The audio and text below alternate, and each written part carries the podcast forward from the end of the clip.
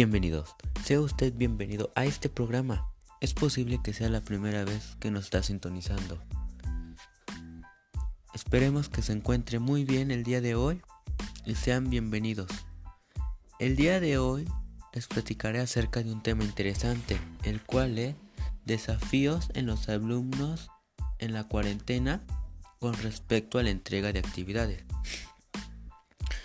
Este tema realmente se basa con la entrega de actividades por parte de los alumnos.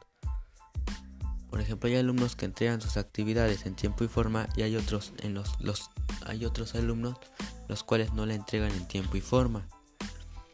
Esos alumnos que no la entregan en tiempo y forma pueden ser por varias por varios aspectos o porque no cuentan con el material necesario que puede ser el internet o aparatos electrónicos.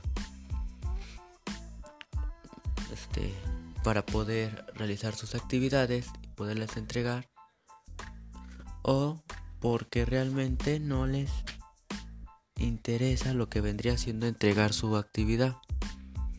Y en el caso de las personas que sí les interesa, pero realmente no tienen como los que vendría siendo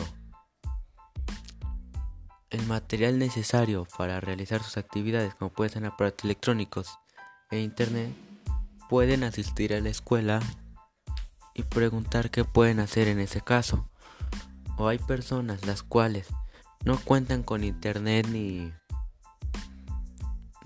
ni con aparatos electrónicos, pero pueden ir a un café internet en el cual pueden tomar sus clases realmente, pero les cobran y hacer sus actividades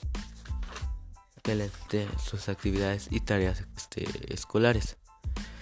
A los alumnos que por ejemplo no tengan la economía suficiente para lo que sería ir a un cibercafé, puede asistir a la escuela y preguntar qué pueden hacer acerca de su caso. Puede ser que la escuela les dé una guía para que ellos realicen sus actividades en su libreta y ellos en un tal día o un, día específico que les ponga la escuela vayan y entreguen las actividades para que con esas actividades los maestros las puedan calificar.